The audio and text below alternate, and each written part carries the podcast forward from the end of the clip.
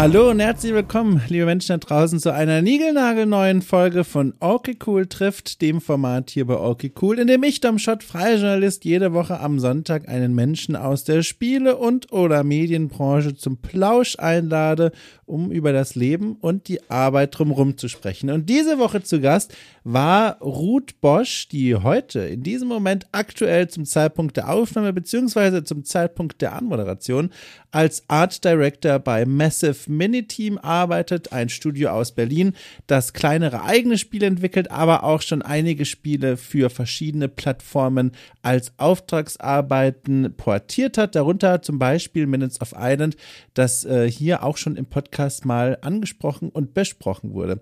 Und warum betone ich jetzt so sehr zum Zeitpunkt der Anmoderation und zur Aufnahme? Ehrlich gesagt, erstens weiß ich es nicht, jetzt aber, wenn ich mich hinterfrage, weiß ich es doch, denn ich komme frisch aus dem Gespräch mit Ruth heraus und nehme jetzt im Nachhinein diese Anmoderation auf.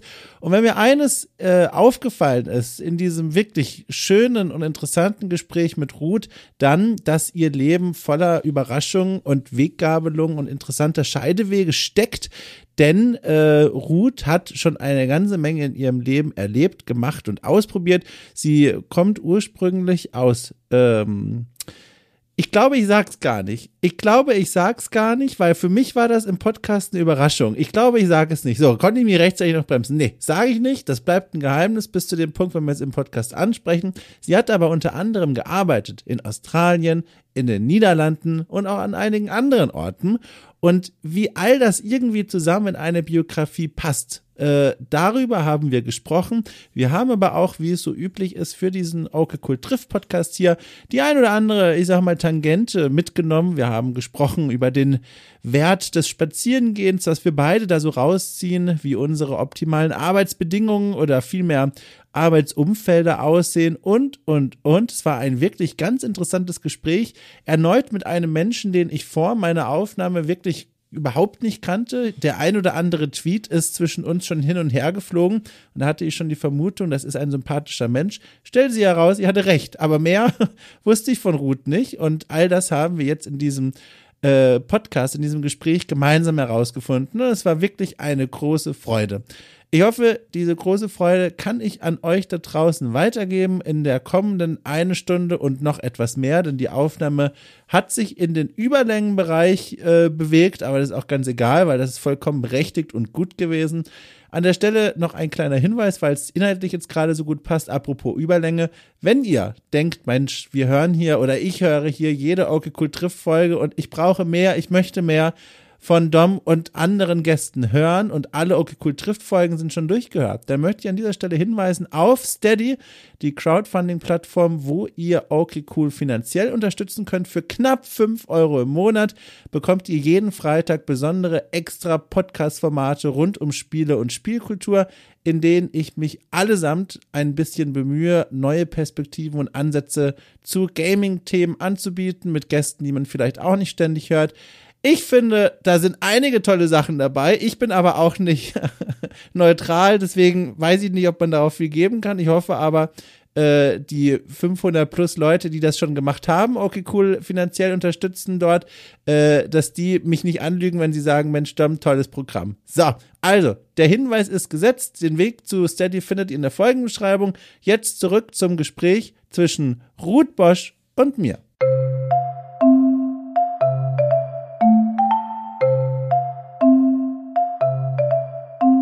Ich weiß nicht, ist das jetzt hier eine, eine ungewohnte Umgebung für dich hier mit, mit Interview und Podcast und Gespräch und Mikro und all dem oder ist das Daily Business? ähm, es ist nicht Daily Business, aber es ist auch nicht das erste Mal. ich war auch schon mal im Radio, das war auch total cool. Ähm, aber noch nicht, also nie in so einer, sag ich mal, Home Edition, wo ich so mit ähm, komischem Setup ähm, dagegen drum. Ich habe auch so eine Sache, ich setze mich manchmal um man hört halt den Boden dann knarzen. Ich hoffe, dass man das nicht oh. merkt. Ja. Genau. Aber das würde ich noch kategorisieren als gemütliche Geräusche, wenn so ein, ist das ein Altbau, in dem du dich gerade mhm. befindest? Ach, genau. wirklich? Ein Altbau in Berlin auch noch, wenn ich richtig informiert bin? Korrekt, genau. Wahnsinn. Ich stelle mir das jetzt sehr schön vor. Plus dann noch dein so ein bisschen kreativ zusammengebastelter Schreibtisch. Kannst du mal beschreiben, ich bin jetzt zu neugierig, kannst du mal beschreiben, wie sieht das Setup jetzt aus? Ich habe sehr viel, wie gesagt, Rumpeln gehört und, und so ein bisschen kreatives Durcheinander. Wie sieht's jetzt wirklich aus? Also das ist äh, in, in and of itself ist das so eine ähm, eigene Geschichte, weil ähm, ich halt unendlich Glück hatte mit der Wohnung, weil ich sozusagen auserwählt wurde von random strangers, die oh. mich toll fanden, weil ich sie leicht bestochen hatte mit äh, gutem Kräuterlikör und nee. äh, die mir dann so eine ungelistete Wohnung gezeigt hatten und gesagt haben, also wir zeigen dir jetzt auch keinem anderen mehr, wir haben gedacht, äh, dass du da am besten hinpasst, gefällt sie dir, möchtest du sie nicht so, oh mein Gott, ja, schon. Monate, monatelang gesucht. Und ähm, naja, die Wohnung wurde halt unschön vom Voruntermieter äh, hinterlassen. Und dann war das so ein extrem heftiges Projekt, auch sehr kostenspielig, ähm, das irgendwie wieder halbwegs aufzuräumen und Ach du liebe Zeit. Und das Ding ist halt, dass hier noch ein paar Möbel rumstehen, die mir nicht gehören, wo ich aber so mehr oder weniger Semi-Erlaubnis brauche, die so ein bisschen loszuwerden, ähm, weil nicht ganz klar ist, wie ähm, weil, weil die Hauptmieter nicht wissen, nicht gewohnt sind, wenn da, dass da jetzt jemand lang, längerfristig drin ist und die ja. dann immer nicht wissen, oh, hat die nächste Person dann ein Bett oder so oder was. Ja, klar, ja. Und deswegen ist es so, dass ich halt noch nicht mal ein Sofa habe. Ich habe gerade auf Kleinanzeigen eins gefunden. Voll schön. ähm, aber ich sitze halt gerade auf, äh, auf so einer Yogamatte, genau. in diesem Wohnzimmer, genau, und ähm, weil ich auch keinen Wohnzimmertisch habe noch, das ist halt noch relativ ähm, recent. Ja. Äh, genau, deswegen ist alles so ein bisschen zusammengebastelt und ähm, ha, deshalb habe ich keinen, keinen fancy äh, Setup. So, aber das ist so die Situation. Ich bin auf so einem, auf so einer Decke auf der äh, Yogamatte auf dem Boden, auf der ich mich sonst immer so dehne und Workouts mache. Und ab nächster Woche habe ich dann auch ein Sofa. Wundervoll. Ich gratuliere dafür jetzt schon. Äh, ich kann dafür von umso mehr Möbeln berichten. Die, die dir fehlen, habe ich bei mir stehen. Ich neige so ein bisschen zum zur Krusch-Einrichtung und äh, ich, ich, beschreibe jetzt einfach kurz zurück. Ich habe auch einen mhm. vollbelegten Schreibtisch, ähm, auf dem äh, unter anderem und deswegen erzähle ich überhaupt davon ein Kater sitzt. Und dieser Kater, der starrt gerade in Richtung deiner Tonspur, was du so ein uh. bisschen als ein kleines Hallo begreifen kannst. Also ein Hallo von meinem Kater, Samson heißt er. So. Hallo Samson, schön dich kennenzulernen. ich gebe ihm das weiter. Ähm, das klingt so, als wärst du, jetzt muss ich nämlich mal meine Notizen hier durchgehen, als wärst du noch gar nicht so lange in, in dieser Wohnung und vor allem auch in der Stadt selbst. Stimmt das? das ist, ich habe nie so normale Antworten. Es tut mir voll leid. Naja, also bitte, um, ich, ich bin, freue mich, ich bin gespannt. Äh, ich habe in Berlin immer so on and off gewohnt ah. äh, und gelebt und zwar in so allen möglichen Ecken, bei allen möglichen Leuten und in WGs und gecouchsurft und sonst was.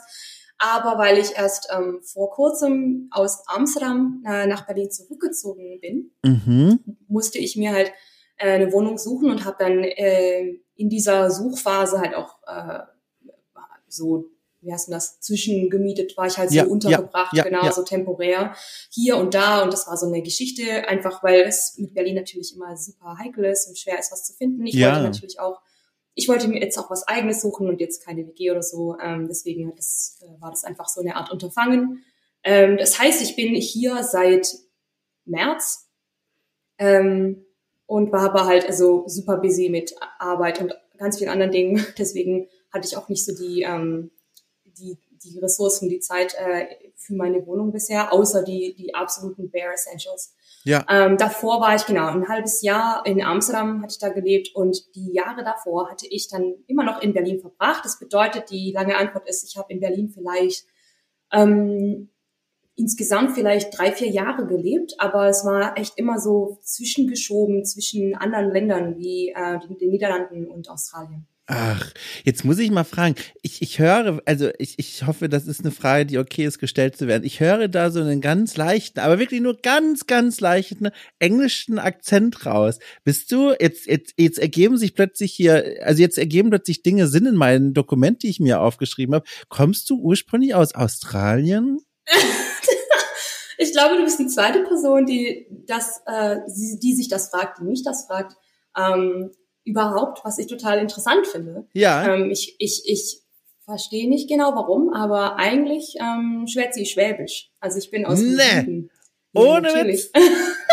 Also ich kann, dir nämlich, ich, ich kann dir nämlich auch sagen, warum ich dachte Australien, weil ein Punkt, zu dem wir später noch kommen, in deiner Biografie dreht sich um ähm, eine, ja, um, um eine, um eine Gründung, die du vollzogen hast, die im Namen eine australische Stadt trägt. Und dann dachte ich mir, Detektiv, wie ich bin, aha, Moment mal, vielleicht, und jetzt höre ich noch diesen englischen, diesen englischen, diese englische Note raus, vielleicht kommt sie aus Australien. Also einen Teil meines Herzens habe ich selbstverständlich dort gelassen. Ja. Ähm, ich bin aber aus so einem 4000 Leute Kuhkaff, ähm, Ach so. so aus dem Donautal bei Sigmaringen an der Donau. Und äh, ja, also äh, mich haben sie in der Schule gehänselt als Kind, weil ich mit Hochdeutsch aufgewachsen bin Nee. und ich nicht geschwäbelt habe. Ich habe damals nämlich immer Orangensaft gesagt oder Orangensaft und nicht äh, Orangesaft. Und das war halt ähm, Grund genug, mich zu hänseln. Wahnsinn. Genau, nee. Irgendwann habe ich dann auch gelernt. Und immer wenn ich, also das fand ich immer am lustigsten, weil ich habe halt überall schon gewohnt, sag ich mal.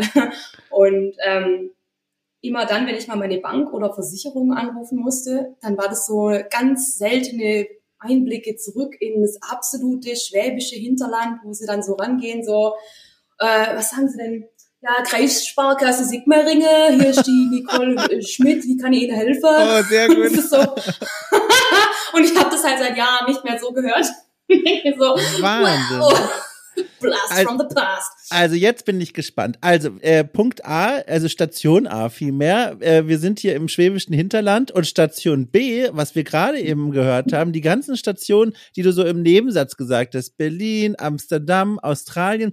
Was ist in der Zwischenzeit passiert? Oder lass es mich anders fragen. Wie ging das alles mit dir los, dass du in deiner Kindheit, Jugend, wann auch immer gesagt hast, so, diese Welt will ich sehen?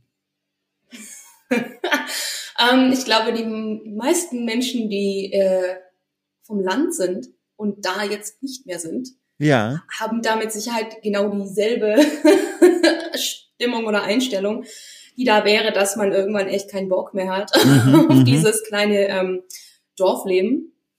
Und es war einfach echt furchtbar, glaube ich. Also ich hatte, muss ich zugeben, echt die tollste Kindheit. Ja. Unfassbar geil, also richtig schöne Zeiten gehabt. Ähm, und ähm, aber sobald man dann halt zum Teenager wird und so dann äh, und auf dem Land ist ähm, und so zehn Kilometer durch den Wald halt so in so einem Kaff wohnt, weg Ja. von der Schule und den anderen Kindern so, teilweise sind die so 25 Kilometer entfernt gewesen. Man hat halt kaum so eine Busverbindung, Bahn oder so, überhaupt nicht. Und man ist halt voll einsam so und es ist halt voll, voll scheiße gewesen. Ja. Und ähm, genau, aber ich meine, deshalb habe ich mich ähm, wohl auch sehr zu einem Nerd entwickelt, auch wenn ich, ich habe mich dazu nicht entschieden, mir war einfach ultra langweilig und mein Vater hatte mir halt manchmal so so alte gebrauchte Computer mitgebracht oder Oh. er hatte selber so eine Nintendo 64 oder so rumstehen. Und dann bin ich zum total krassen Nerd geworden, auch sehr otaku. Ich habe mir sehr viel so Anime reingezogen und gezeichnet und dann auch sehr viel gezockt und so. Und ähm, genau, und dann war ich halt irgendwann in der Abiturphase ähm, und ich hatte keinen Plan. Also ich war so extrem äh, indifferent. Ja. Ähm, ja. Ich habe mich schon, ich hatte mich schon immer für ähm, Medizin und Anatomie und Biologie interessiert. Oh. Aber ich dachte damals so, irgendwie habe ich jetzt nicht den Drang, Menschenleben zu retten, wie Ja. furchtbar das auch klingt. Ich dachte mir so, ich dachte mir, ich hätte einfach kein kein Leben, wenn ich so krass an, das, an so ein Krankenhaus gekoppelt wäre. Ja, ich habe ja. mich gedacht, so das ist voll stressig, ich weiß nicht, wie ich das schaffe. Ähm, ohne zu wissen, dass alle anderen Jobs auch furchtbar stressig sind, aber man weitaus weniger verdient. Das war irgendwie Mhm. los. Und äh, dann dachte ich so, oh, keine Ahnung, was ich tun sollte. Und irgendwann war ich so in meinem Zimmer, meine Mutter kommt halt rein mit so einem Zeitungsartikel und sagt so, hey Ruth, ähm, guck mal, hier ist so ein, so eine, so eine Zeit, so ein Artikel über so eine Hochschule in Darmstadt, äh, bei Frankfurt in Hessen. Und da kann man Videospiele studieren. Wäre das nicht was für dich? Du zockst doch eh den ganzen Tag. Mega geil. Und ich in dem Moment halt gerade so am Zocken und guck so rüber so. ne, äh, und dann dachte ich so, ja, okay, was auch immer. das war für mich so ein, ja, ich habe eh keine Ahnung, was ich machen sollte und ich wollte halt auch woanders hin. Also das Ding ist, man hat halt auf dem Land wirklich kaum Möglichkeiten.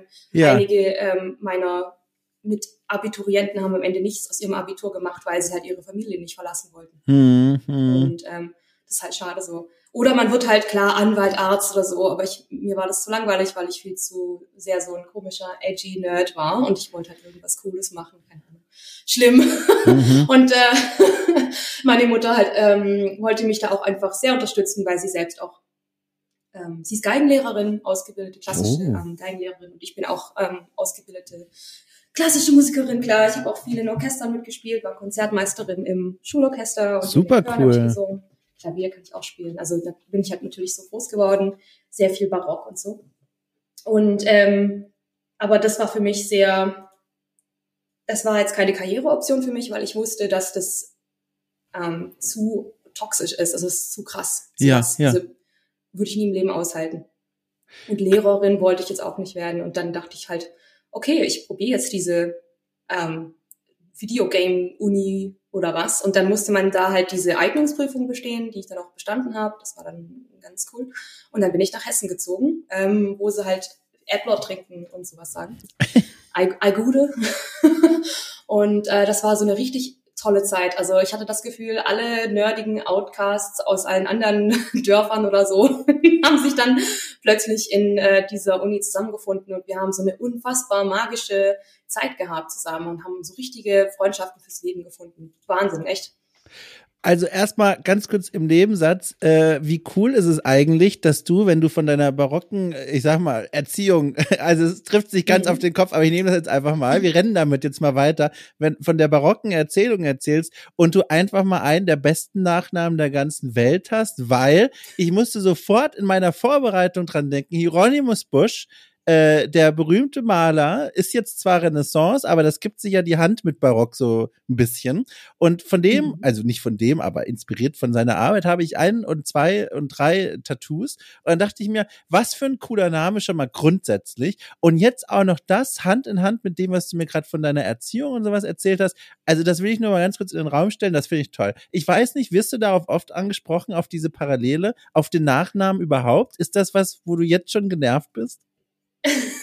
nee, ich finde es tota-, äh, tatsächlich total toll und ich finde es auch richtig cool, dass du auch Tattoos hast ähm, von seiner Kunst. Ich finde sie auch super spannend und Ach, mein, toll. mein Lieblings-Tarot-Deck ist von ihm. Ähm, und oh. ähm, aber ähm, nö, das, was ich am Telefon immer sagen muss, ist so dieses, ja, Bosch wie ein Akkuschrauber oder wie eine Waschmaschine halt, weil die Leute es nicht raffen. Also wenn ich denen ja, sagen würde, wie Hieronymus Bosch, ich glaube, dann würden sie erstmal dauert, würde dauern, ja. Ich, mach, ich sag immer so Waschmaschine, Kühlschrank, das rafft jeder eigentlich, dann ist in Ordnung. Ich hatte, ich hatte hier mir, ich habe ja, ich muss ja mir immer überlegen, wie fange ich eigentlich so ein Gespräch hier an. Es sind jetzt mittlerweile über 100 Folgen und dann, man muss ja irgendwas, mit irgendwas muss man ja beginnen. Und ich hatte hier als allererstes stehen, sprich sie mal auf den Nachnamen an, weil das so ein cooler Nachname ist. Und dann dachte ich mir, um Gottes Willen, am Ende ist das sowas, worauf sie ständig angesprochen wird und dann ist direkt das Klima in diesem Gespräch schief. Such dir was anderes aus. Und dann habe ich jetzt doch tatsächlich nicht widerstehen können und habe jetzt doch noch nachgedacht und ich bin froh, dass alles in Ordnung ist weiterhin. Das ist schön. Ähm, ich wollte eigentlich aber was ganz anderes fragen, nämlich äh, super spannend, ähm, Darmstadt, Studium. Was genau hast, für was genau hast du dich da nochmal eingeschrieben und mit welchem Schwerpunkt? ähm, ich hatte ähm, mich beworben und bin dann auch in den, also der Studiengang heißt Animation und Game. Ah, Animation ah, ja. Game. Und äh, unser Campus war in Dieburg. Das hatte ich mir auch ganz anders vorgestellt, sage ich ja. mal so. Also als Kind dachte ich damals noch, wow, wenn ich mal studieren gehe in die Universität, dann sind das so riesige, wie so alte Klostergebäude mit so fetten Eichentüren, so ja. Filmen und so, mega geil. Wow, und das, ich kann es kaum erwarten, so Hogwarts-mäßig irgendwie. Und dann war ich, ähm, und dann bin ich nach Dieburg gekommen. Das ist halt so ein altes, ähm, ja, altes Telekom-Gebäude, so ein Betonklotz halt mit so angelaufenen Glasgängen, äh, also und das, also war so ein ganz anderes Ambiente, oh. wie ich äh, es mir erhofft hatte. Denn der Mediencampus ist in Dieburg, das ist so ein Kaff, ähm, so ein paar Kilometer aus Darmstadt entfernt. Darmstadt mhm. ist eine eigentlich sehr schöne Jugendstilstadt. Äh, und äh, Dieburg ist halt so ein Kaff. Daneben alles, was Dieburg zu bieten hat, ist halt so ein, ich weiß es nicht, so ein Jugendgefängnis und sonst nicht so viel. Wow. Vielleicht so ein Schwimmbad für so eine, so eine, so ein Club, aber sonst, ich habe keine Ahnung, halt so Felder halt, sonst gar nichts. Aber äh, im Endeffekt war das so cool, dass, ähm, wie soll ich sagen, das, was am Ende das so toll gemacht hat, mhm. waren mhm. wir, die, die Leute. Ähm, ich war mal zu Gast als ähm, Sprecherin für ähm, die GDC in Neuseeland, Oh. NZGDC in Auckland. Und ich weiß noch, damals hatte mich äh, Ben Kenobi ähm, durch die ähm, Uni ähm, geführt und also zu den Räumen, weil die GDC dort äh, stattgefunden hatte.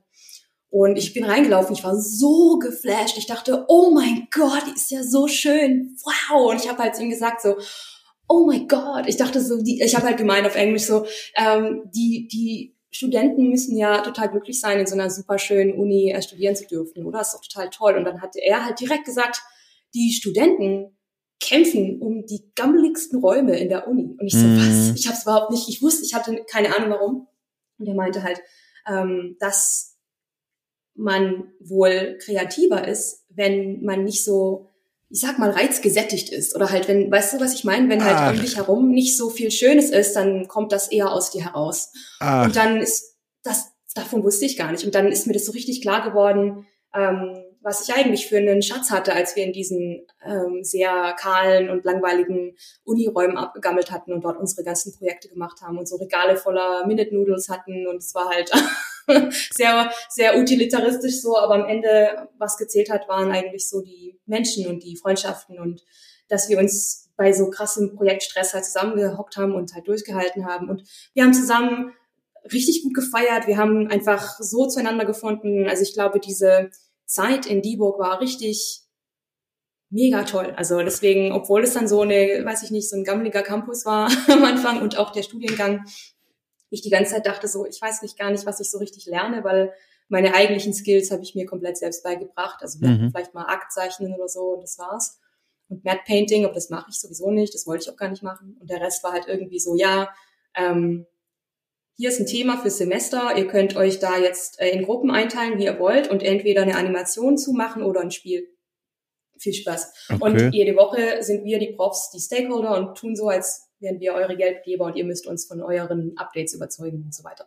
Und das war dann so, dass wir praktisch von Semester zu Semester ähm, verschiedene Projekte gemacht haben. Also immer ein Projekt pro Semester und die Bachelorarbeit dann auch. Und dann war, hatte ich irgendwann den Bachelor und dachte so, scheiße, ich, ich habe irgendwie nur so krass gefeiert und war ansonsten so am Semi-Crunchen und ich weiß gar nicht, was ich gelernt habe, weil man fühlt sich halt so, hätte ich jetzt nicht irgendwie 100.000 Vorlesungen und, und Klausuren haben sollen, ich verstehe es irgendwie nicht und ähm, habe die ganze Zeit FOMO gehabt und also nicht äh, FOMO, Ja, sondern ja. äh, Imposter Syndrome, sorry. ja, ja, Und dachte dann so, ähm, oh, oh je, ich fühle mich so unvorbereitet. ja. Bis ich dann im tatsächlichen Arbeitsleben war, vor allem dann in Australien, als es mir dann gedämmert hat, was ich gelernt hatte damals Mhm. und warum ich darüber auch jetzt so froh bin. Also das, was ich halt effektiv gelernt hatte, war halt, wie man mit Menschen umgeht, ähm, in so Teamsituationen, in Stresssituationen, wie man mit ähm, Menschen kommuniziert auf verschiedenen Ebenen. Ähm, das ist so viel wert, das ist eigentlich alles wert. Und es war sehr, ähm, es war wirklich sehr gut zu erkennen, ähm, wenn Mitarbeiter so eine Art von Hintergrund nicht hatten und vielleicht eher aus einem, ich sag mal, eher so eine Art Waterfall Corporate ähm, Mhm, mhm. äh, Bereich kamen und dann ganz andere Verhältnisse gewohnt waren. Also das war richtig interessant zu sehen. Ich muss noch mal ganz kurz zurückspringen zu dem, äh, was dir da gesagt wurde, und zwar die, äh, die Umgebung, während du Mhm. kreativ arbeitest, dass das offenbar, so in dem Gespräch, idealerweise eine minimalistisch eingerichtete Umgebung ist, damit, ne, wie du gesagt hast, die Kreativität und die Inspiration aus dir selbst heraussprudelt. Ist das eine, ich sage mal, Arbeitsphilosophie oder Kunstphilosophie, die du bis heute dir bewahrt hast, oder gab es dann noch mal Veränderungen, wie du an deine Arbeit herangehst? Also ich, genau, ich, ich, also ich muss sagen, ich hatte davor ja auch nicht davon gehört und deswegen war ich ganz überrascht, als mir das so gesagt wurde. Ähm, das heißt, ich hatte eher so diesen Rückblick auf meine Uni und wie das Mhm. damals aussah und dass das vielleicht uns wahrscheinlich sehr geholfen hat, uns sehr auf uns und auf unsere Ideen äh, zu, äh, zu konzentrieren. Ähm, wow, ich muss gerade überlegen, wie ich momentan arbeite. Ich bin eigentlich so drauf. Meine Mutter hat mir mal erzählt, als ich klein war, äh, wenn man so in einem Krabbelalter ist und dann sitzt man in so einem, wie heißt das, so ein, so ein, so ein, so ein Rollwagen mit so einem Sitz Ach drin. ja, ja, ja, genau. Ich, ich, so ein rollender Wagen, es heißt bestimmt anders, aber wir alle wissen, Ro Genau. Sitzroll, irgendwie so. Und dann hat es so einen Tisch, genau. Und dann, also das ist so ein Baby, das hat so einen Strampelsitz mit so Rollen unten und da ist drumherum so ein Tisch. Und das heißt, man kann halt was vor das Baby vorne hinstellen und dann kann Mhm. das Kind damit spielen. Und mein, die größte Freude hatte ich immer, wenn meine Mom mir halt irgendwas auf diesen Tisch gestellt hat und ich konnte das alles mit einem Rucksack so runterhauen, so bam, Tabula rasa jedes Mal. Ich so, nice, jetzt das alles runter. Ich bin eigentlich, ähm, ich glaube, ich, ich, ich glaube, das, was meine Philosophie auch auf der Arbeit ist, ist eigentlich auch die, die ich sehr ähm, in meiner Umgebung oder auch in meinem, ja, also in meinem Everyday Life sehr mag. Und zwar ist es so dieses, das ja eigentlich aus dem äh, Scriptwriting kommt. Und zwar diese, diese, dieser Gedanke von ähm, jede gute ähm, Zeile in einem Skript muss äh, ihre Existenz, muss sich ihre Existenz verdienen. Mhm. Und ähm, für mich ist das genauso mit Details, die man bei ähm, Visual Designs, bei Characters, bei Props und so weiter, die man, die man dazu zeichnet oder die man ähm, oder oder was man weglässt oder was man eben hervorhebt und so weiter. Also diese Dinge muss man. Ich ich, ich habe immer so diesen Drang oder so diesen, also genau so diese ich versuche praktisch immer das, was ich zeichne, ähm, so aussagekräftig wie möglich sein zu lassen. Und wenn es nicht genug aussagt, dann verdient es seine Existenz nicht und dann muss es gehen. Dann wird es, also, also man sagt ja auch dieses Everything that's below a razor gets cut. Ja. Und das so bei einem Pitch. Und das ist bei mir so das. Und das heißt, wenn ich zu Hause bin oder so und ich mir denke, so was ist das für ein Ding? Brauche ich das? Was erfüllt es für einen Zweck für mich? Und hey, wenn der Zweck ist, mir gefällt es, ich habe Spaß daran, geil, dann darf es bleiben. Und wenn nicht, dann Wurm, dann kommt es halt raus, also dann brauche ich es nicht. Ähm, und dann stelle ich es weg oder so. Oder genau, dann denke ich mir so, kann ich das, brauche ich das vielleicht irgendwann mal noch? Oder, oder so, dann stelle ich es vielleicht irgendwo hin, wo ich es nachher nicht putzen muss, wo es nicht staubt. ich bin da sehr, also ich mag Deko so, aber ich glaube für mich das auch so dieses, es muss halt seinen Platz verdienen oder so ich, seinen, seinen Zweck haben. Ja. Ich finde, das ist ein sehr spannender Ansatz, weil er komplett weit weg ist von dem, wie ich mich kreativ durch mein Leben schlage. Und zwar, ich blicke mich jetzt nochmal um und sehe um mich herum, also ich könnte es nicht zählen, ich sage mal locker über 50 Gegenstände, die einfach nur an und um meinen Schreibtisch herumstehen. Und das ist vor allem ganz viel Krimskrams, von Duftkerzen über Fotos bis hin zu ähm, alten Belegen oder irgendwelchen Büchern. Ähm, aber das sind alles nicht Gegenstände, die hier zufällig gelandet sind, weil ich nicht aufräumen kann, sondern die haben alle, wenn ich die angucke, eine Geschichte, die mir sofort dazu einfällt. Das sind Belege von bestimmten Ausflügen, das sind Bücher, die ich mir aus irgendeinem Grund mal gekauft habe, das sind Bilder von Menschen oder Gegenständen, die mir wichtig sind. Und dann habe ich das alles um mich herum und dann, wenn ich arbeite und, und Texte schreibe oder weiß ich nicht, mir irgendwelche Dinge überlege für die Arbeit, ähm, dann merke ich, wie mein Blick immer zu diesen Gegenständen wandert und mich so ein bisschen auftanke an diesen emotionalen äh, Gepäck, was diese Gegenstände mit sich rumtragen. Und dieses Aufgetanke schmeiße ich dann auf mein Dokument. Äh, und das klingt für mich, und deswegen finde ich das so spannend, wie eine komplett andere Herangehensweise als das, was du machst, dass du aus der Lehre quasi äh, etwas schöpfst, wofür ich Dinge brauche, um die Lehre auszufüllen. Ergibt das Sinn? Ist das, oder ist das sehr konfus gewesen? Ich, äh, nee, das ergibt total Sinn und das ist auch super schön zu hören. Ähm, ich kann dazu sagen, dass ich früher das so ähnlich auch hatte, aber ich Ach. bin in meinem Leben so viel umgezogen ja. ähm, und musste sehr viele Sachen zurücklassen ähm, oder neu, mir neu anschaffen oder sonstiges, dass ich halt ähm, das nicht so habe, dass ich halt irgendwie Sachen lange, über lange Jahre hinweg ansammle, weil ich halt immer nicht wirklich ich, lange ich kann, Jahre irgendwo gewesen bin. Ich kann dir den Trick verraten, einfach sehr schlecht darin sein, Dinge zurückzulassen. Das hilft. ich, ich nehme alles mit. Also es fällt mir sehr schwer, Dinge loszulassen und deswegen, das ja. geht dann automatisch. Die Umzüge werden immer schlimmer, aber dafür wachsen auch die Gegenstände auf dem Schreibtisch das naja. Cargo ähm, international, wenn man das über so Kuriere machen muss, die dann auf so einem Transportschiff kommen von Australien um nach Europa. Es ist ein bisschen teuer, deswegen ist es nicht so leicht. Aber ähm, was ich ähm, aber sagen kann, ist, dass, ich, dass es nicht so ist, dass ich daraus, ähm, ich sag mal, Kreativität schöpfe, dass ja. äh, da eine Lehre ist. Oder ich sag mal, eine Art über, ich weiß nicht, Lehre, vielleicht so eine Art ähm, Ruhe.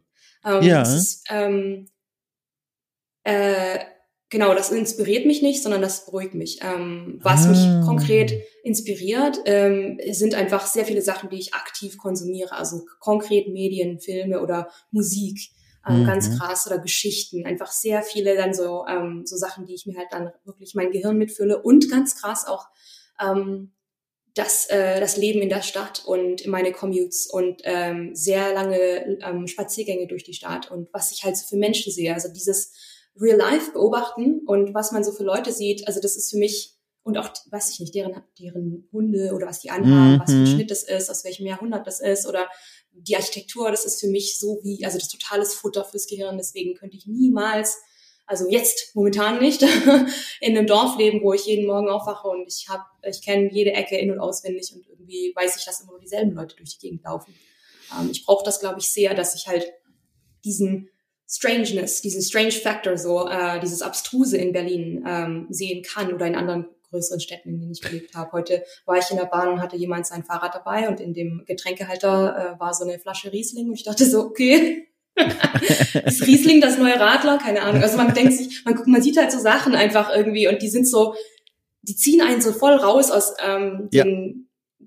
allgemeinen, sonstigen, sehr üblichen Gedankengängen und das, das brauche ich total. Und das ja. fließt, das fließt dann oft. Ich habe früher in Australien oft so unfassbar tolle Outfits gesehen in den Tramwegen äh, äh, zur Arbeit und habe dann oft, um mich aufzuwärmen, auch vom Gedächtnis aus, also das, was oh. ich mich noch erinnern konnte, die Leute nochmal skizziert, so als Warm-up.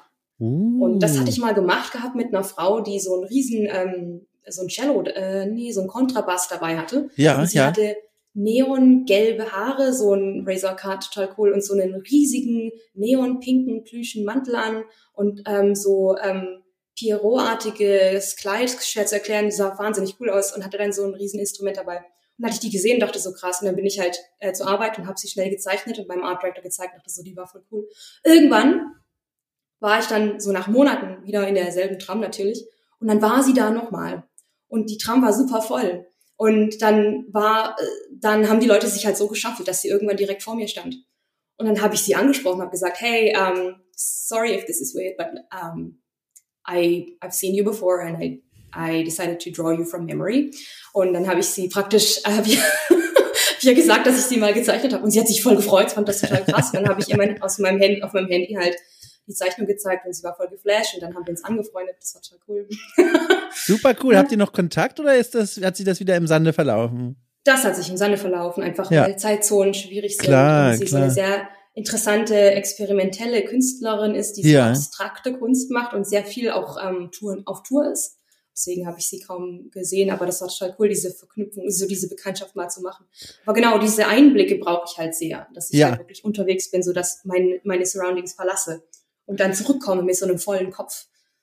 Ja, das, da, da, da sprichst du quasi in ein Mikrofon. Ach, das ergibt keinen Sinn. Ich wollte irgendwie ein tolles Sprachbild aufmachen, klappt aber nicht. Ist egal, aber da sprichst du mit jemandem, der das nachvollziehen kann. Mir geht's ganz genauso. Ich nehme auch mir sehr gerne, ähm, ich weiß nicht, ob du das kennst, so Gedanken mit wie so ein geschmiertes Brot zum Essen und denke mir dann so, darüber will ich jetzt mal nachdenken, wenn ich dann spaziere. Und dann laufe ich so los und dann innerlich packe ich diesen Gedanken aus und denke mir, so, und jetzt wird da richtig mal schön drüber nachgedacht. Und das macht auch wahnsinnig viel Spaß und stellt sich auch als extrem wichtig fürs Wohlbefinden heraus bei mir. Kennst du das auch? Also dieses Gedanken mitnehmen und unterwegs quasi essen? Das ist total toll. Also ich, das ist doch ein wunderbares Sprachbild. Ah, danke schön. Stimmt, habe ich gar nicht um, drauf ähm. geachtet. Ja, richtig. Dankeschön, danke.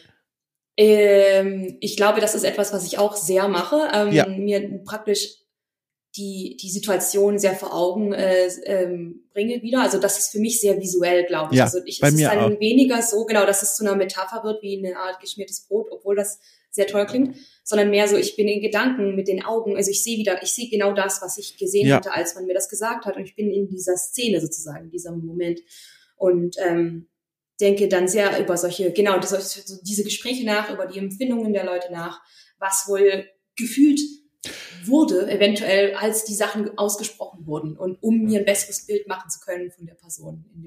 du, da muss ich dich jetzt, oh, Entschuldigung, ich, habe ich dich unterbrochen? Ich wollte nee, nee, nee, okay, okay jetzt muss ich dich, es war schon, es klingt fast schon enttäuscht, Entschuldigung. Äh, nein, nein. jetzt muss ich dich nämlich nochmal fragen, weil da, das ist doch, also wir, wir reden gleich weiter über Australien, weil auch da habe ich mir okay. Ah, schon eine Notiz gemacht, auch da habe ich Fragen, aber vorher kurz dazu, ähm, weil ich treffe selten Leute tatsächlich, oder ich frage sie einfach nicht oft genug, die auch so visuell unterwegs sind wie ich, also die die ganzen Gedanken immer visualisieren und die Szenen vor sich sehen. Und jetzt habe ich nämlich mal eine Frage an dich. Stelle ich jetzt vor allem aus persönlichem Eigeninteresse, aber ich muss es fragen. Und zwar, hast du auch manchmal, oder ich lasse mich anders anfangen, jeder Mensch hat ja auch Ängste und Sorgen, Befürchtungen oder hört von Geschichten, wo die Person selbst gar nicht dabei war, aber man bekommt Dinge erzählt, die einen irgendwie emotional berühren. So.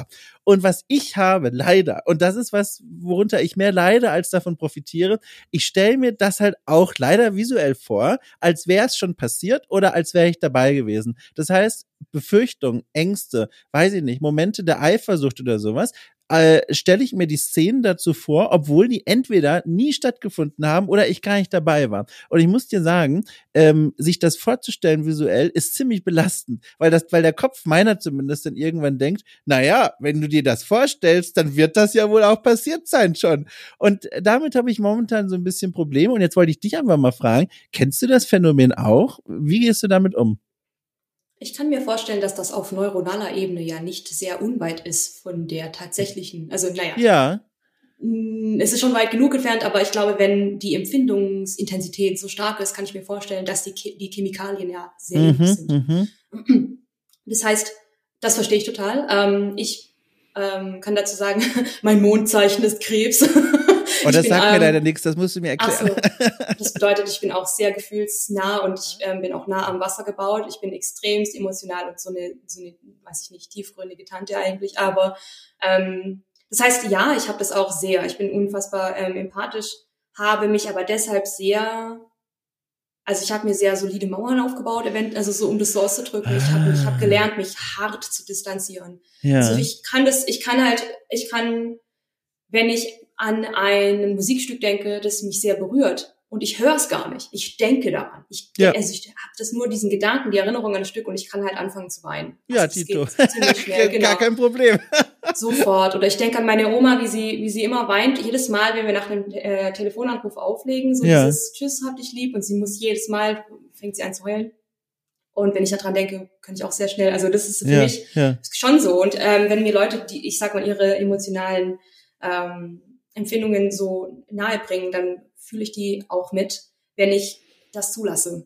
Ähm, habe aber extrem, ich glaube, ich bin vielleicht auch aus vielen Gründen so ein bisschen jaded, mhm, mhm. ein bisschen abgestumpft habe, aber so ein bisschen praktisch gelernt, mich so ähm, aus Eigenschutz zu distanzieren. Und deswegen bin ich mir, also das, das funktioniert, funktioniert für mich sehr gut. Ich weiß gar nicht, wie sich das entwickelt hat, aber ich glaube, das war aus, aus vielerlei, sage ich mal, man geht ja durchs Leben und man erlebt sehr viel.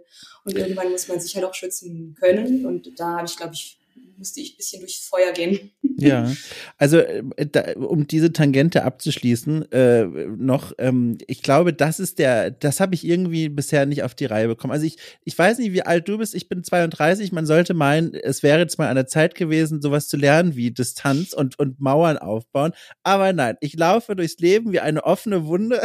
Menschen kommen an mir vorbei, kratzen wieder ein bisschen Schorf weg und es blutet direkt wieder und ich sage, na ja, schade. Ich krieg's einfach nicht hin, Ruth. Ich weiß nicht, wo das Problem liegt, dass ich diese, dass ich dieses Distanzieren nicht so richtig hinkriege. Ich, ich laufe einfach weinend und lachend weiter. Und das ist ein bisschen doof. Und da, auch wenn du jetzt mit abgestumpften, negativ konnotiertes Wort äh, mitbenutzt hast, da beneide ich dich einfach ein bisschen drum. Das ist auch eine Fähigkeit.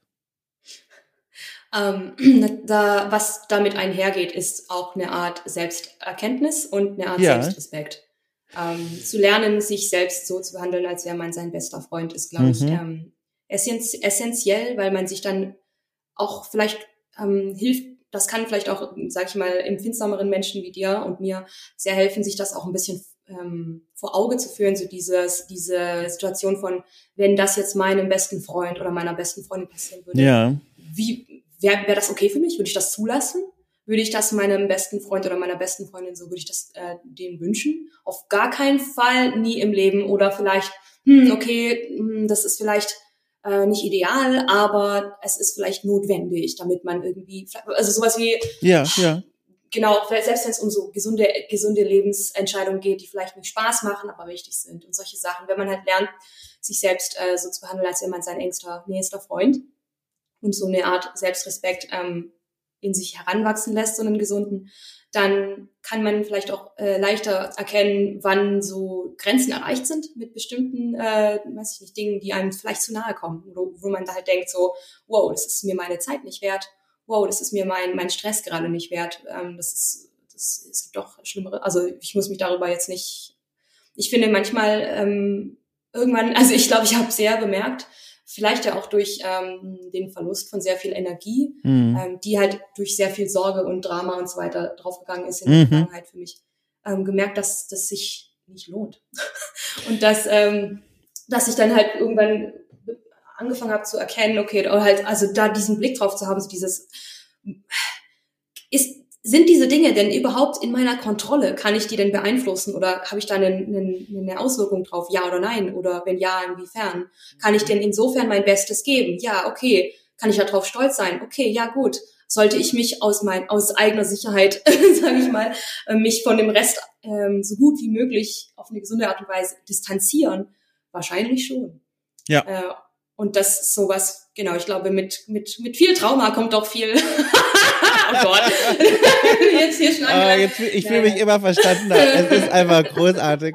Aber ich weiß genau, was du meinst. Ich weiß, was du meinst. Das ist sowieso ein, ein, ein guter Gedanke, den man immer im Hinterkopf behalten sollte. Dieses, ist das überhaupt eine Situation, an der ich irgendwas verändern kann? Und wenn nein, dann am besten langsam weitergehen. Ne? Also wir sind ja hier ja. quasi in einem Museum des Lebens. Es gibt mehr als nur ein Exponat. Wenn das eine einfach dann durch ist, zum nächsten einfach. Es, es sind noch mehr Dinge zu sehen in diesem Gebäude. Schön. Also vielen Dank für die Tangente. Äh, das hat mir jetzt schon wieder weitergeholfen und vielleicht den Leuten da draußen auch. Das war jetzt spannend. So.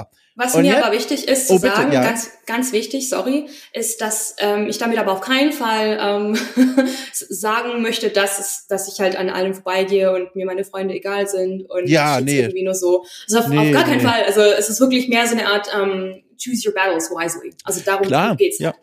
Genau. Und jetzt selbstverständlich ähm, ist, also werde ich dann auch zur Löwin, wenn es um meine, ähm, meine Freunde geht oder ja. um Menschen, die ich liebe, so und setze mich dann auch volle Pulle ein oder um Projekte oder sonstige Sachen. Es geht nur darum, dann zu sich nicht komplett zu verausgaben, weil man sonst weil man sonst nicht mehr mitmachen kann auf lange Zeit. Das ja. ist alles, wollte ich nur sagen. Das kam, glaube ich, genauso rüber, aber es schadet ja nie, das nochmal nachzuschieben. Okay, jetzt reisen wir zurück nach Australien. So, Australien, ich war schon mal dort, Schüleraustausch, äh, das wow. heißt, ich weiß quasi gar nichts über das Land. Ich war aber, also wir waren vier Wochen dort. Ähm, ich war eine Woche, oh Gott, wie hieß das nochmal? Das wäre natürlich geil, weil vielleicht kennst du es.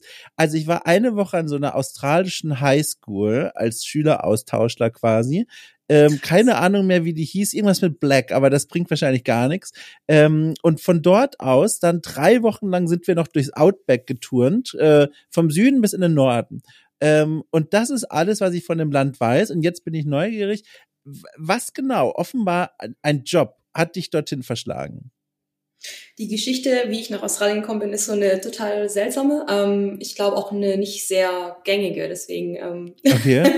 genau, also ich hatte ja in Darmstadt dann studiert gehabt, hatte dann meinen Bachelor und dachte so, okay.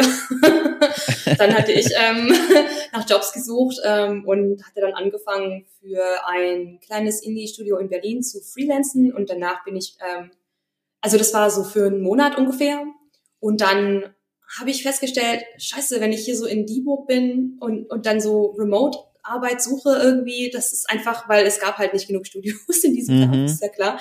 Ähm, ich wusste auch nicht, wohin sonst und das ist in Deutschland nicht so leicht gewesen damals, ähm, so ein Zuhause zu finden, irgendwie, was jetzt die Arbeit angeht. Äh, und dann habe ich gedacht, ich ziehe jetzt nach Berlin, weil ich glaube, diese Stadt macht am meisten Sinn für mich. Da hat es einfach sehr viel so kulturelle ähm, mhm. Variety und also Vielfalt und ähm, Leben und ich war einfach super, super gierig nach solchen Sachen. Ich glaube, so Dorfkinder, die sehr viel Stille mitgekriegt haben und ich bin halt als Einzelkind groß geworden und ähm, war halt oft alleine so. Mhm. Ich hatte einfach Lust auf so ein wildes Leben so oder halt auf so eine Art, genau diese Eindrücke einfach und auf, mhm. auf dieses Menschen kennenlernen, äh, viel über Menschen lernen und über die Welt lernen und alles Mögliche. Natürlich wollte ich nach Berlin.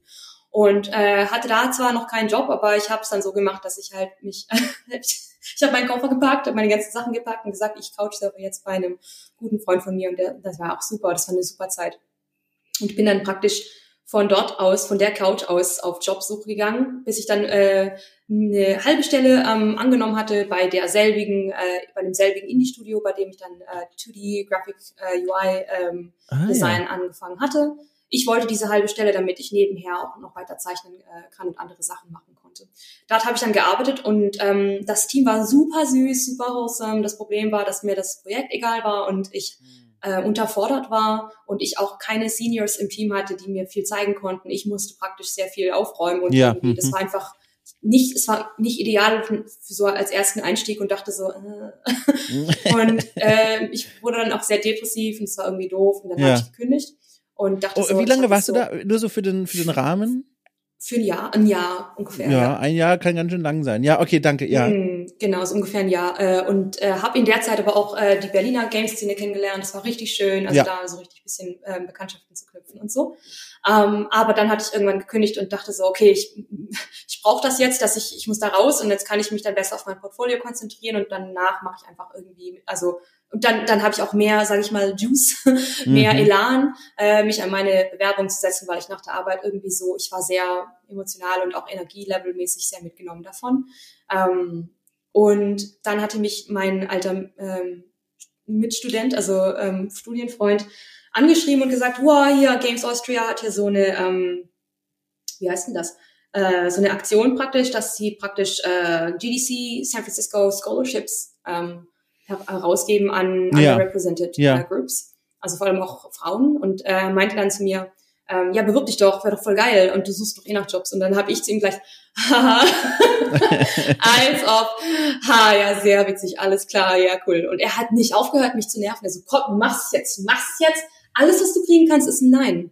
Alles, was passiert, also wenn du es nicht kriegst, dann ändert sich nichts, oder? Also dann mach's doch ich man musste da halt so einen Aufsatz schreiben, warum man eligible sei oder warum man das besorgt. Ja. Warum sollte es ja klar? Es, ist, es handelt sich ja um ein zweieinhalbtausend äh, Dollar teures äh, All-Access-Ticket ähm, für die Ja, Konferenz. ja.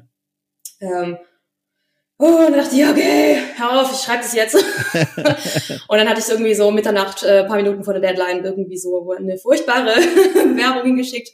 Und an dem Wochenende, einen Tag danach, ist mir aufgefallen, boah, ich habe die Frage irgendwie blöd beantwortet, habe denen noch eine E-Mail geschrieben, so, nö, ich, ich glaube, das habe ich irgendwie falsch. Hier meine ich eigentlich das, aber es war dann nicht mehr so wichtig. Ich dachte, ich krieg's eh nicht.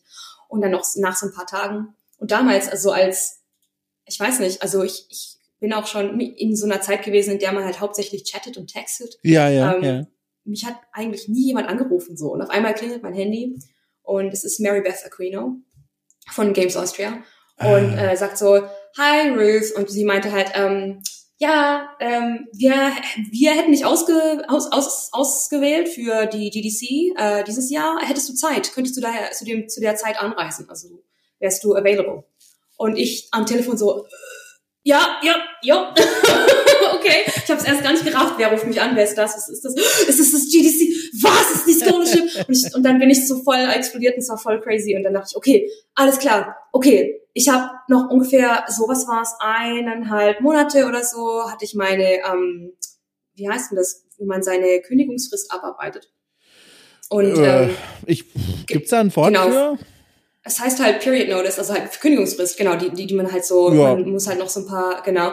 Und ähm, äh, die, damit man halt sich, äh, damit sich Arbeitgeber und Arbeitnehmer so zeitig äh, Ersatz mhm, finden mhm. können.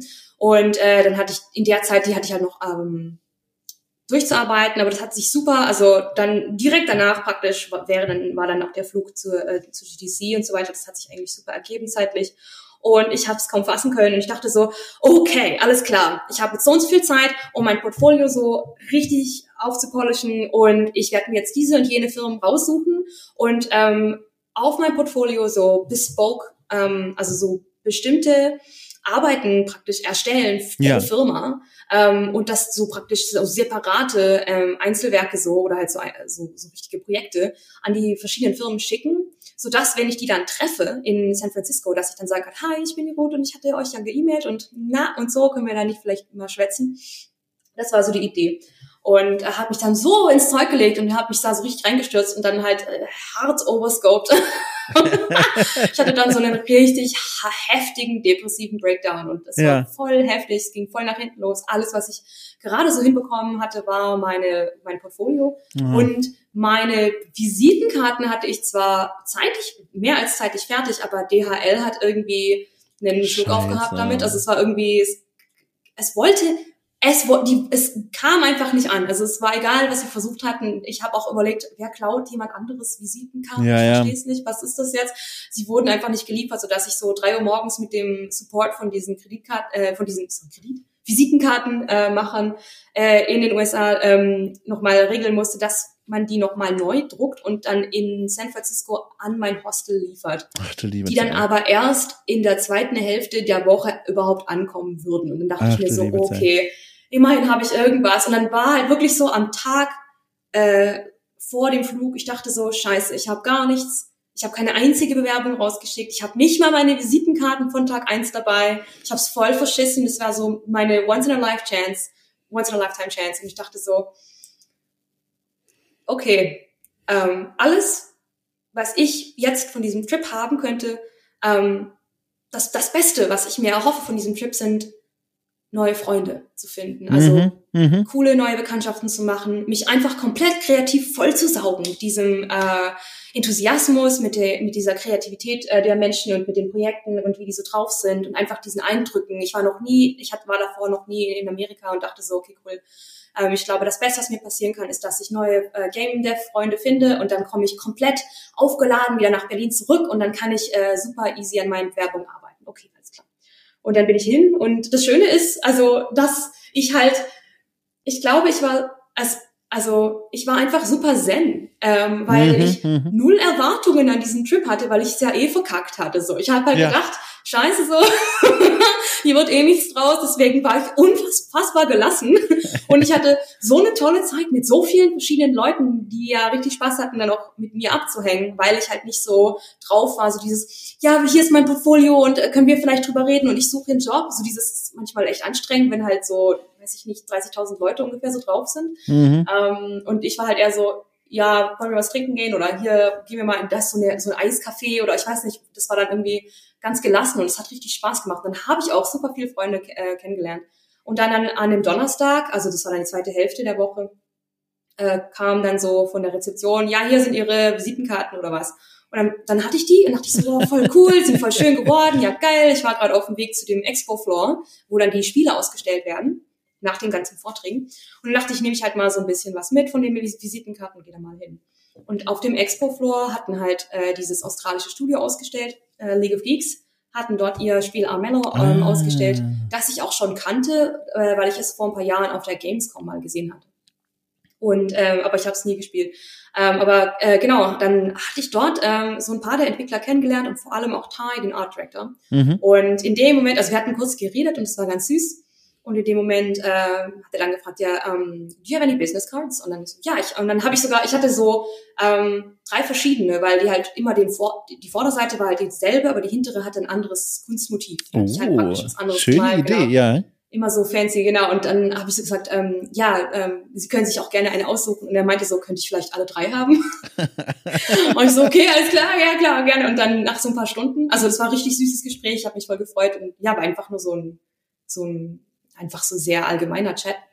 Nach ein paar Stunden kriege ich halt einen Tweet von Ty, in dem er mich fragt, ob ich ähm, nicht Zeit hätte ähm, für ein Gespräch morgen. Mhm. Und ich guck halt auf die, ich weiß noch, ich stand da mit meinem Handy und halt so, mir sind halt fast die Augen aus dem Kopf gefallen. Ich dachte so, was, was geht ab, was ist das? Und am nächsten Morgen saßen die drei Directors von League of Geeks mit mir an einem Tisch und haben mir auf der Stelle eine Position als 2D-Artist in Australien. Wow. Ähm, so richtig mit Visum und so. Und ich saß da und habe sofort angenommen.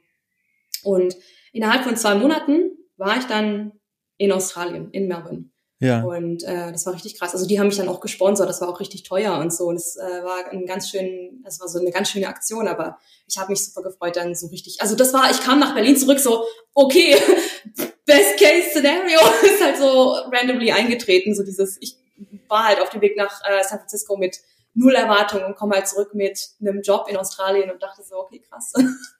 Und ähm, ja, und dann bin ich rübergezogen.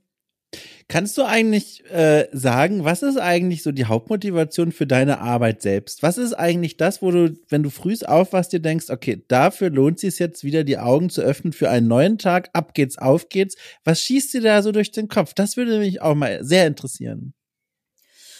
Ähm, für mich waren das, ist es und es waren auch schon immer die Menschen, mit denen ich arbeite. Ja. Ähm, so sehr ich ähm, die Kunst auch liebe und schätze und respektiere ähm, und äh, ich es liebe, darüber auch zu faseln ewig, ähm, sie ist mir noch nie wichtiger gewesen als die Leute, mit denen ich äh, Zeit verbringe jeden Tag. Mhm. die Sachen, die zwischen den Tischen passieren, sind einfach die magischsten, die wichtigsten Sachen. Also dieses, wie man sich halt zusammenschweißt, wenn es echt heftig wird, wenn es stressig wird oder wie man halt zusammenhält oder wie man praktisch Probleme löst zusammen. Das ist für mich einfach, das ist so, das ist das, woran man sich nachher erinnert und nicht an die Kunst oder irgendwie. Also für mich weniger. Für mich sind die Beziehungen zu den Menschen eigentlich das Integralste an der ganzen Sache.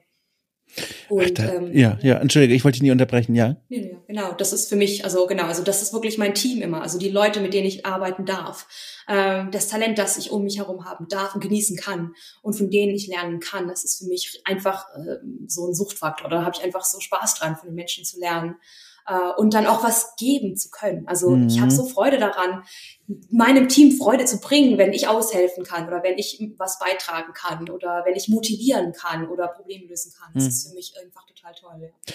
Das klingt für mich so, äh, und ich frag dich das gleich, das heißt, sofort gleich mit Blutgrätsche korrigierend reinspringen, wenn ich da jetzt Quatsch sage. Aber es klingt für mich so, als wären diese zwei Jahre plus Corona für dich keine so einfache Zeit gewesen im Hinblick darauf, dass man ja zumindest eine gewisse Zeit lang ja wirklich kaum Leute sehen durfte, sehen konnte und bis heute ja, das ist immer noch jetzt nicht die einfachste und ungefährlichste Art ist, mit Menschen zu kommunizieren, zusammenzukommen war das für dich so eine schwierige Zeit, wie ich es mir gerade vorstelle, weil man ja eben nicht mehr so in den Menschenmengen baden konnte? Oder äh, bist du damit gut umgegangen?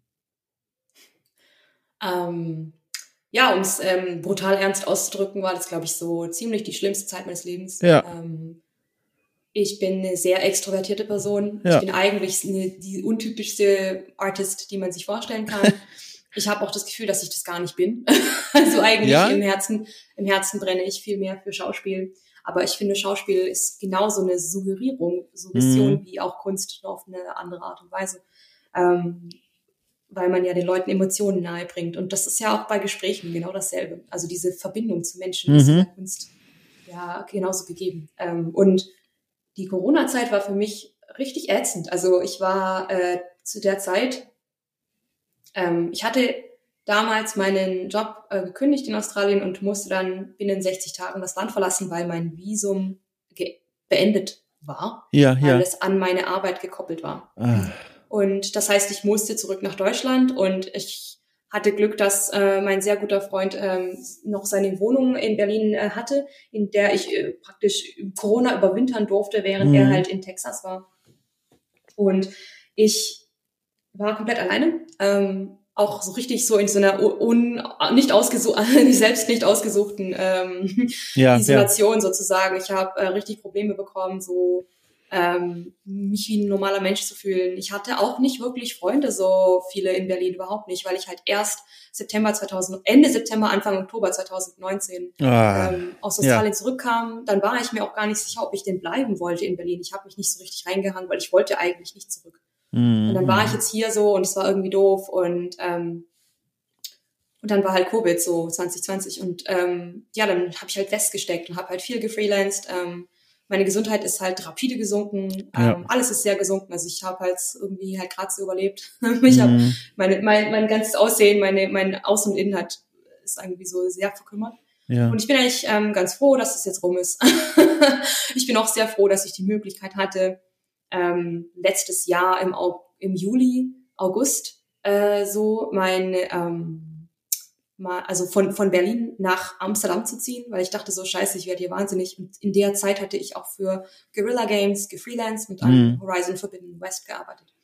Und dann dachte ich so, oh jo, ich habe halt auch ähm, niederländische Wurzeln und dachte, vielleicht passe ich da ja hin, ich weiß es nicht. Und ich wollte es halt mal ausprobieren. Und dann habe ich mich da durch, also Temp Spaces so ge, ähm, gearbeitet und hatte dann irgendwann meine WG und es war äh, ganz interessant dort.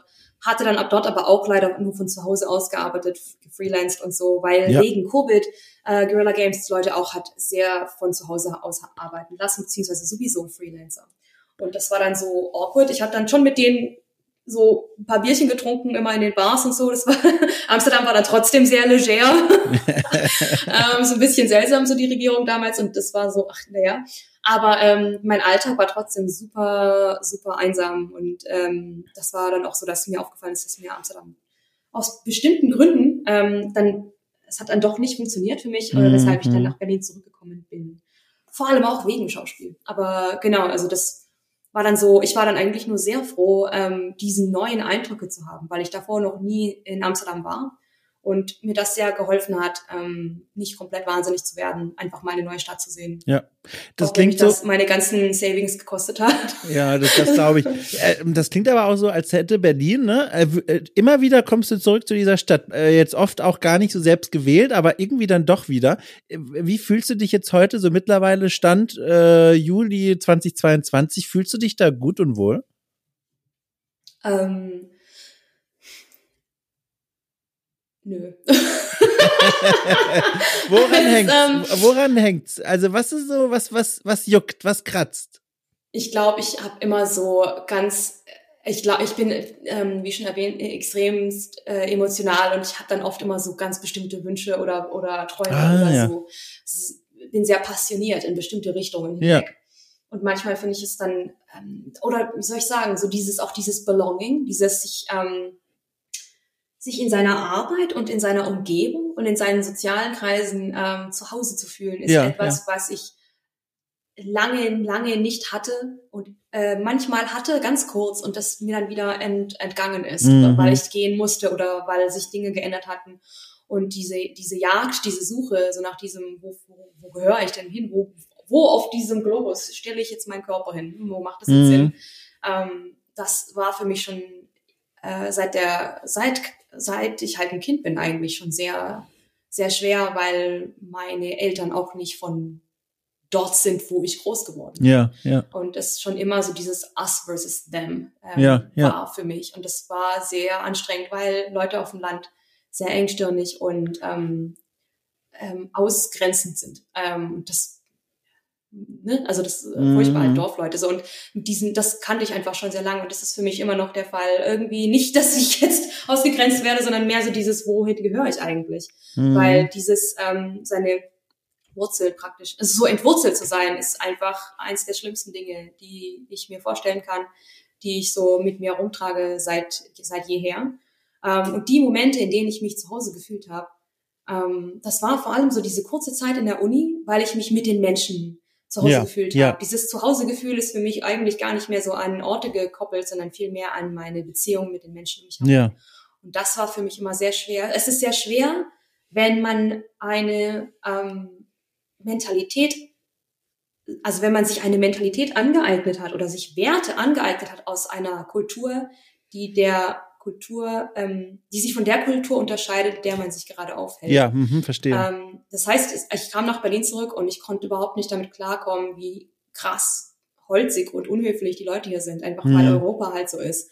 Und wie die Leute sich halt ausdrücken teilweise. Das ist einfach, ähm, das wird einfach anders gewertet. Also das wird einfach als wichtig und, und Ehrlichkeit wird einfach hoch, hoch angesehen und wird wirklich, also ernst genommen. Und das ist halt natürlich dann wird das nicht interpretiert als unhöflich. Was inter als unhöflich interpretiert wird, ist dann, wenn man Sachen nicht ausspricht. Mhm. Wenn man, wenn man so um den heißen Brei herum redet, weil man ähm, das Gefühl hat, dass die Person vielleicht nicht aushält oder so. Und das ist einfach eine andere Mentalität. Das ist nicht besser, das ist nicht schlechter. Aber ich glaube, nach meinen drei Jahren in Australien habe ich praktisch bin ich zu einem Mischwesen geworden. Mhm. Und ähm, auch die Medien, die ich konsumiere, ähm, die hier auch nicht wirklich konsumiert werden, ähm, das ist dann einfach schwer über also Sachen zu reden, die dann, die man so, also wenn man einfach nicht dieselben Sachen hat, äh, die man teilt und über die man lachen kann oder zusammen weinen kann oder sonst was, ist es nicht so leicht. Ähm, hast, ja. hast du irgendeinen Plan für dich, wie du diesen Konflikt für dich auflösen kannst? Oder ist das so ein, okay, dieses Rad rollt jetzt einmal noch ein bisschen bergab so und mal gucken, wann es mal zum Stehen kommt von alleine? Wie, wie, wie, wie, wie löst du das für dich? Ähm, das ist für mich so eine Art overarching Plot, also eine Art Story Arc für Ach, mich, sehr gut. dieses ja. Belonging zu finden. Und ja. ähm, das hat, äh, ich fand es immer sehr, also das hatte vor allem auch angefangen, als ich in Australien war. Und das ja. erste, was mir aufgefallen ist, so Scheiße, ich bin gar nicht mehr witzig. So, oh nein, irgendwie. Die Leute haben nicht mehr gelacht, wenn du Dinge gesagt hast.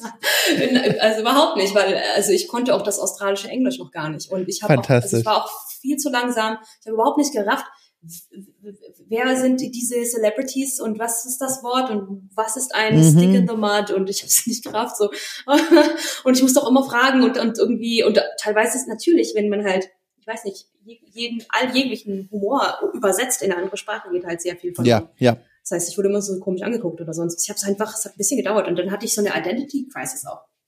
Aber es war okay, ich habe es überlebt. Ich habe dann mhm. dort auch sehr viel Improv gemacht und also so in Comedy-Kurse und so. Nicht deshalb, aber einfach, weil es mich allgemein interessiert.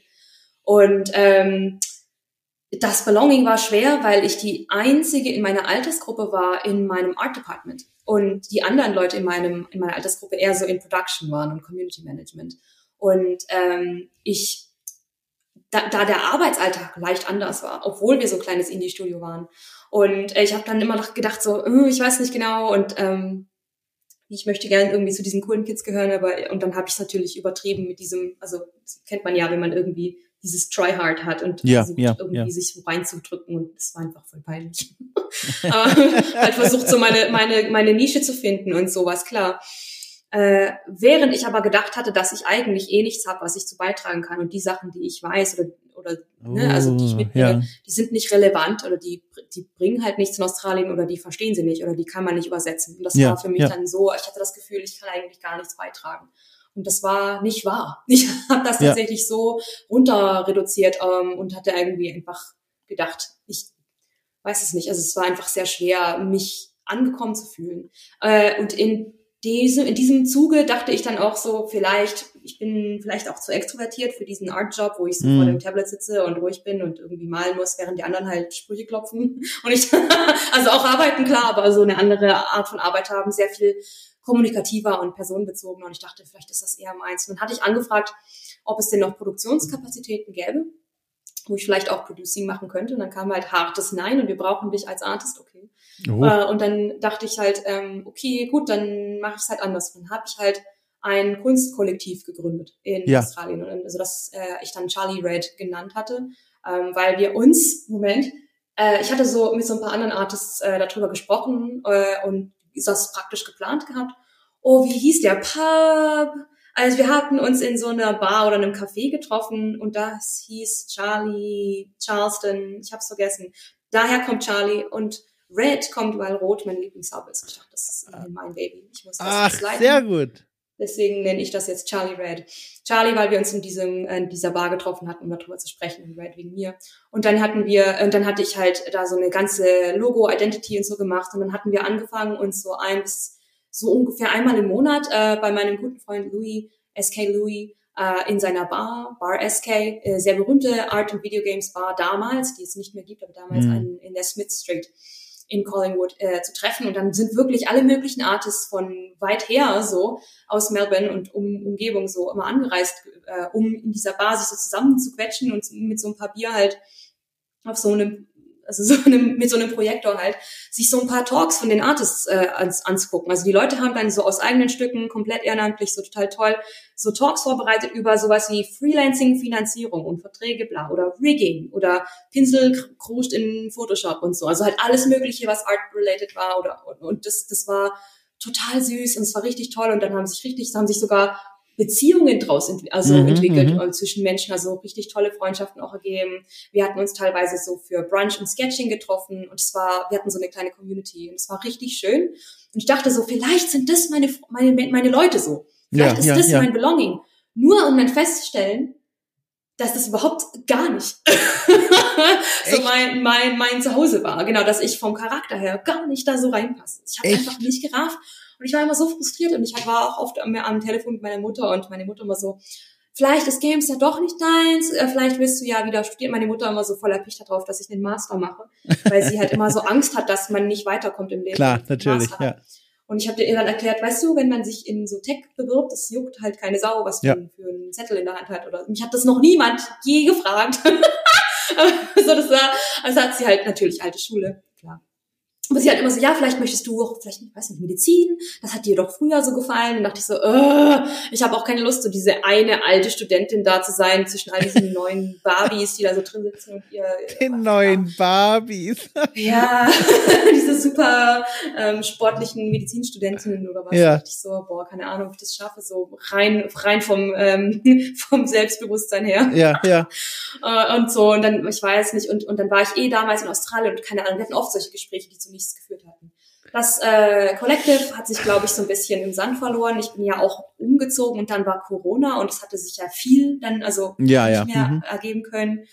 Aber es war dann interessant zu sehen, okay, das ist es vielleicht gar nicht und ich weiß nicht, ich musste Corona dann überleben und ähm, hatte dann auch festgestellt, wie soll ich sagen, natürlich hatte ich auch aus der Uni viele ähm, Online-Freunde auch äh, noch behalten und wir haben unsere eigenen Discords. Das das ist auch immer super süß und wir haben uns immer noch ganz, als ganz enge Freunde so. Aber es ist ja nicht so, dass, als hätten wir die Möglichkeit, jeden Tag abzuhängen. Also wir sind natürlich remote befreundet und das reicht halt nicht.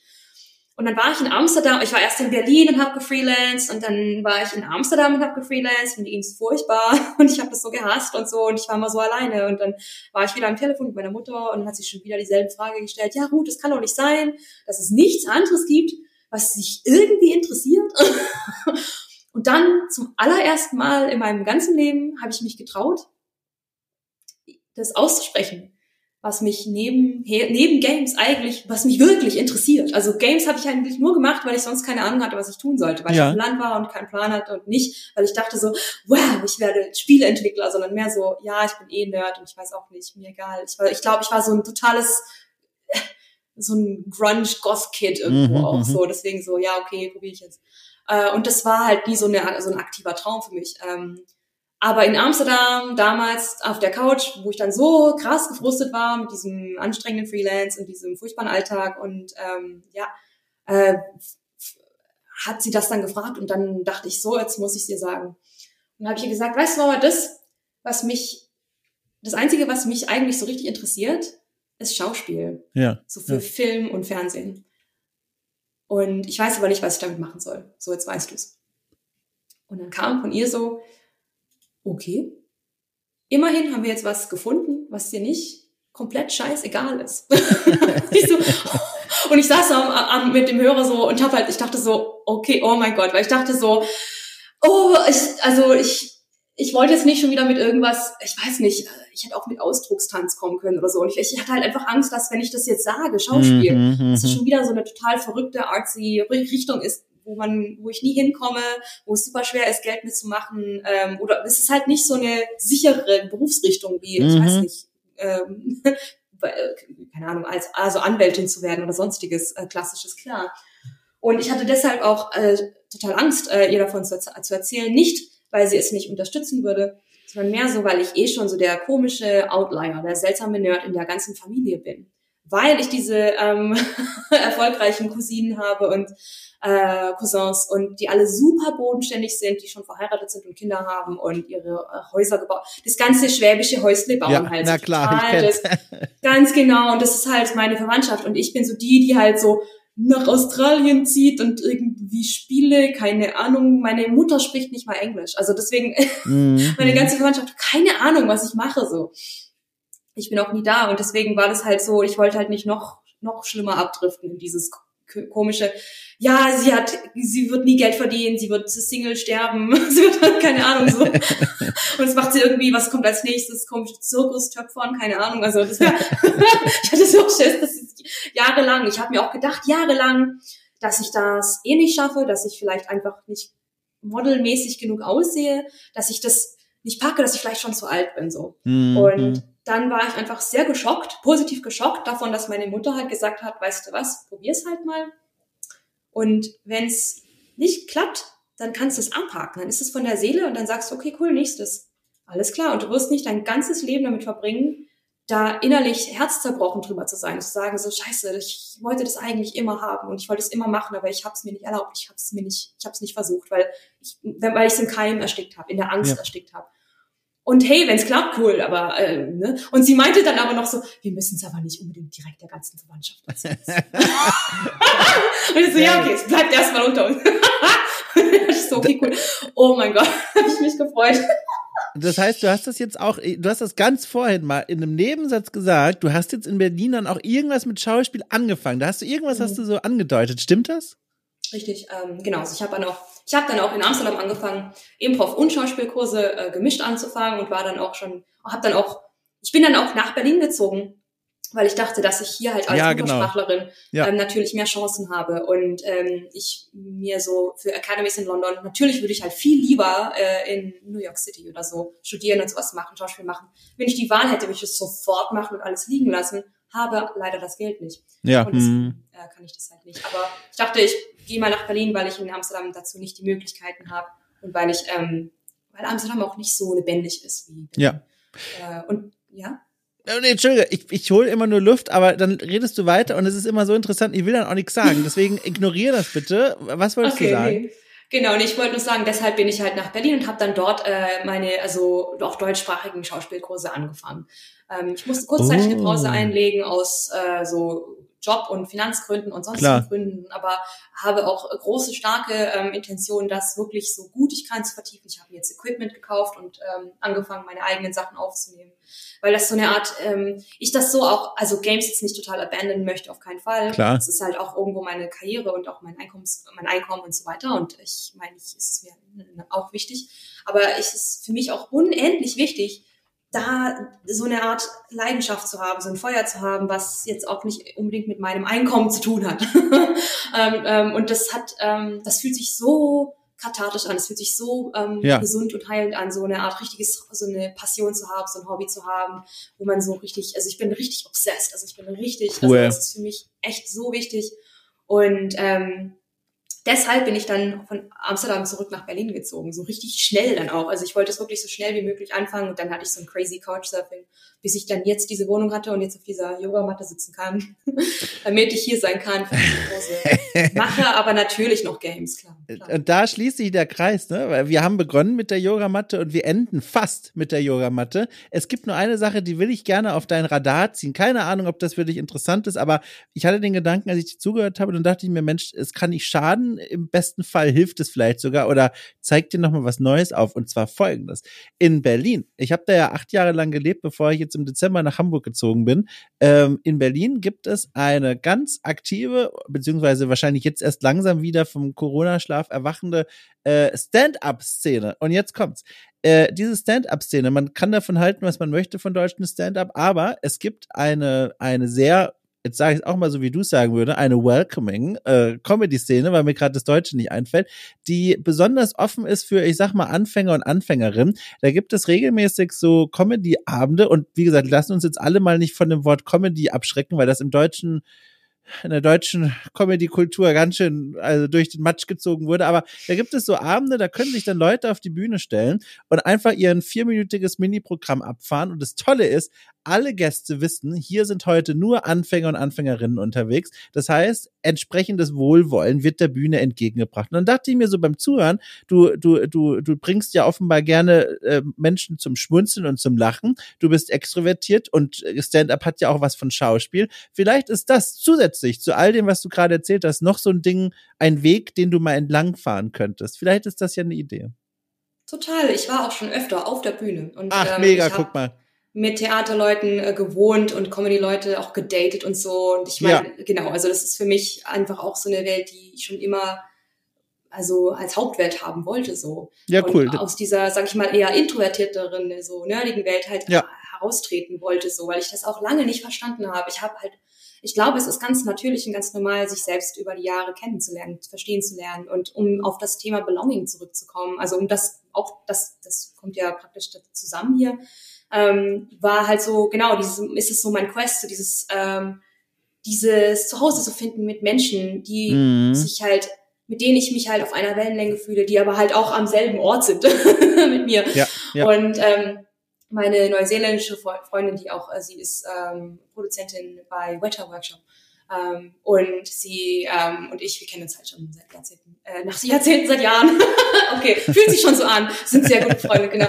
Und äh, sie hatte vor ein paar, vor einer Weile das was gesagt, wo ich dachte, oh mein Gott, das habe ich so noch nie gesehen. Und zwar meinte sie so, wir, sie und ich, wir sind uns sehr ähnlich, also vom Charaktertyp auch und von dem, was wir machen. Und, und sie meinte so, wir hätten in der Schulzeit eigentlich, also wir waren nicht so die Gay-Nerds, wir waren die Drama-Nerds, also die Theater-Nerds, also Ja, das ja. Schauspiel-Theater-Nerds. Und wir hätten eigentlich so Drama-Theaterkurse gebraucht. Und ich hatte das an der, an der Schule, war natürlich im Süden, Schwabenland, auf keinen Fall, halt, gab es gar nicht.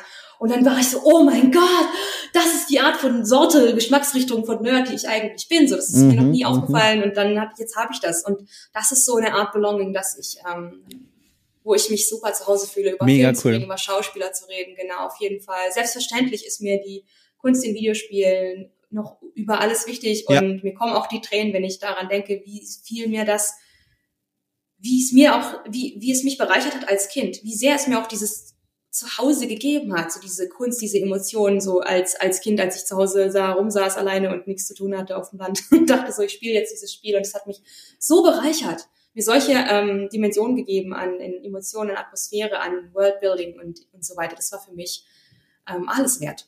Äh, Es hat so mein, mein Gehirn gefüllt und das ist auch was, was ich natürlich auch weitergeben möchte. Aber Schauspiel ist, muss ich sagen, so mein, brennendes Herz. das, mein Gott, das ist ja spannend. Das heißt, wir haben uns jetzt in Anführungszeichen kennengelernt an einem Punkt in deinem Leben, wo gefühlt kurz davor ist, ein neues Kapitel aufgeschlagen zu werden. Äh, das mit der Bühne und all dem, was du gerade beschrieben hast, es ist hochspannend, Ruth. Und ich freue mich ganz doll, dass du jetzt in der etwas mehr als eine Stunde mal mich und die ganzen Menschen da draußen hast einblicken lassen in dein Leben und was da gerade alles so abgeht. Ich hatte ja keine Ahnung. Also ich hatte ja hier ein Papier vor mir, da waren sehr viele Dinge drauf gestanden, über die meisten haben wir gar nicht gesprochen, aber es ist auch ganz egal. Aber es ist jedes Mal und gerade auch bei dir immer wieder spannend zu merken, was zwischen den Zeilen wortwörtlich dann alles noch zutage kommt. Äh, ich kann dir einfach nur ganz aufrichtig sagen, danke für diese Offenheit und für diese Geschichten und also wow, ich bin gespannt, wie es weitergeht. Ah, Danke dir.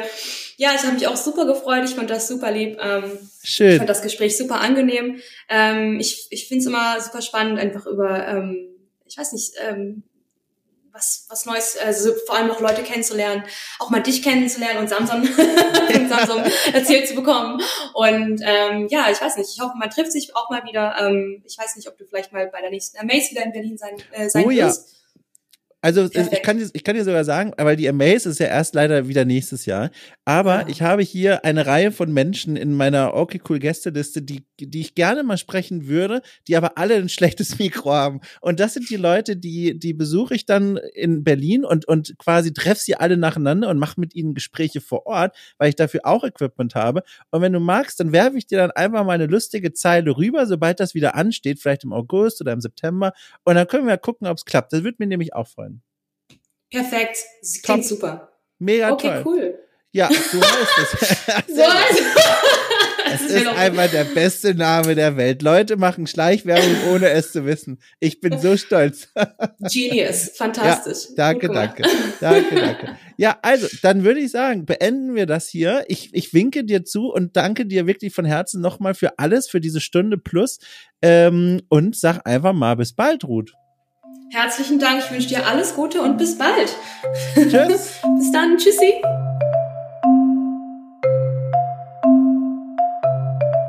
So Leute, ich würde sagen, Feierabend für mich und für euch vielleicht einen schönen neuen Start in den Tag, ein frohes neues Jahr, fröhliche Weihnachten und danke für Ostern, je nachdem, wann ihr das äh, im Jahr, am Tag, wann auch immer hört.